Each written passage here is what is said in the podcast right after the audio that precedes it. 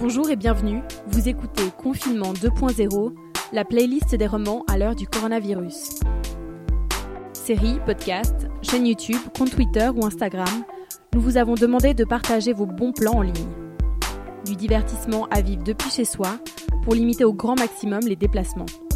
Dans chaque épisode, trois intervenants nous proposent leurs classiques, mais aussi leur coup de cœur du moment. Aujourd'hui, place à Jade, Maul et Laetitia. Confinement oblige, les contributions ont été enregistrées par téléphone. Je m'appelle Jade et aujourd'hui je vais vous parler d'une série qui s'appelle Lock and Key. Elle m'a été recommandée, une amie qui m'a dit l'avoir fini en un jour et finalement j'ai fait pareil. C'est une série qui est beaucoup moins médiatisée.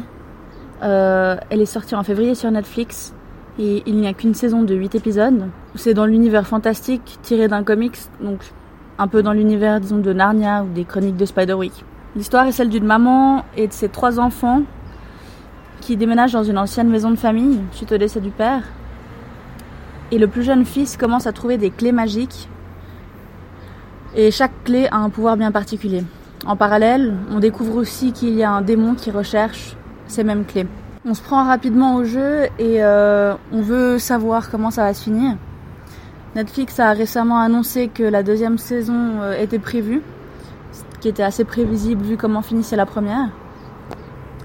Ça peut paraître euh, un peu enfantin comme série des fois, mais c'est pas gênant. Euh, plutôt aux ados ou aux jeunes adultes, ou sinon juste les personnes euh, qui aiment bien les fictions ou les aventures fantastiques. Merci à Jade pour le partage. Pour info, Lock and Key est l'adaptation du comics du même nom, signé Joe Hill, fils du célèbre écrivain Stephen King. La série est disponible depuis le mois de février sur Netflix. Passons maintenant à Maul, qui va nous parler de la série américaine post-apocalyptique Les 100. C'est une super série euh, qui parle en fait d'un monde post-apocalyptique suite à une frappe nucléaire. Des survivants qui ont fui la Terre lors de l'attaque à travers un vaisseau spatial décident de, voir si sur Terre il y a de la vie. Donc, euh, comme euh, pour le continent de l'Océanie. Ils ont envoyé tous les prisonniers sur Terre pour voir s'ils crevaient ou pas. Et ils vivent, et donc ils décident tous de descendre sur Terre au final. Donc euh, sur Terre, évidemment, il y a eu des survivants de l'attaque qui ont subi des mutations et puis qui ont créé des nouvelles civilisations. C'est un peu un choc de civilisation entre ceux qui ont gardé toutes les connaissances de l'ancien monde et puis ceux qui ont, sont restés sur Terre et qui en ont perdu pas mal et qui au final essayent de survivre. Ça s'appelle The Hundred parce que les... quand ils sont dans le vaisseau spatial, dans le premier épisode, les personnes qu'ils envoient sur Terre, c'est en fait 100 prisonniers. C'est 100 jeunes compris entre 12 euh, ans et 20, 20 et quelques à peine. Donc au début, on peut penser que c'est vraiment une série que pour euh, les adolescents ou jeunes adultes limites, mais en soi, c'est une série qui s'adresse à tout le monde au fur et à mesure qu'on la découvre.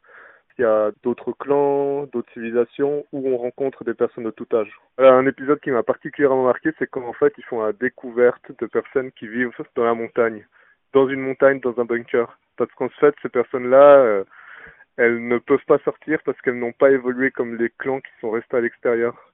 Ils ne, ils ne peuvent pas supporter les radiations, vu qu'en fait, euh, la fin du monde était à cause d'une guerre nucléaire. Et du coup, c'est intéressant de voir comment des civilisations sont, euh, ont évolué selon le lieu ou leur façon de vivre.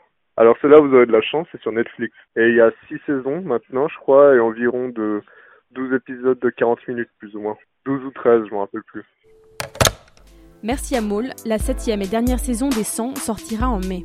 Mais un spin-off est déjà annoncé et s'intitulera Anaconda. Laetitia va maintenant nous parler de la série bien connue Friends. Alors moi c'est Laetitia et pendant ce confinement j'ai décidé de recommencer euh, Friends.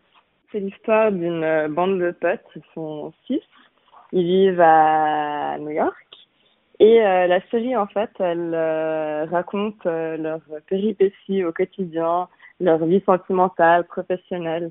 L'épisode qui est un classique, c'est l'épisode où Rachel et, et, Ross, qui font partie des personnages principaux, se marient à Las Vegas. Et je pense que c'est un épisode qui est mythique et je l'ai pas encore revu, mais j'ai hâte de, de le revoir.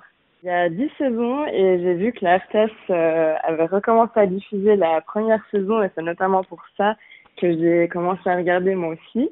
Donc là, il me semble qu'il y a 18 ou 19 épisodes qui ont été diffusés Et j'en regarde un par jour pour euh, faire durer un peu plus euh, le suspense et, euh, pas regarder tout d'un coup.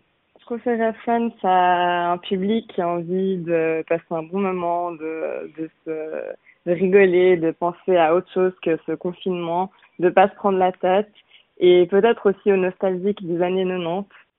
C'est un classique. C'est un grand classique. 16 ans après la fin du show, Ross, Monica, Chandler, Phoebe, Joey et Rachel vont d'ailleurs se retrouver en mai, le temps d'une émission spéciale prévue à l'occasion du lancement de la plateforme HBO Max. Voilà, c'est tout pour aujourd'hui, d'autres épisodes suivront. Si vous souhaitez participer, contactez la Tribune de Genève par email à l'adresse tg.web@tdg.ch. N'oubliez pas de préciser le divertissement en ligne que vous souhaitez conseiller ainsi que votre numéro de téléphone. D'ici là, n'hésitez pas à jeter un œil à la plateforme de podcast de la Tribune et de 24 heures.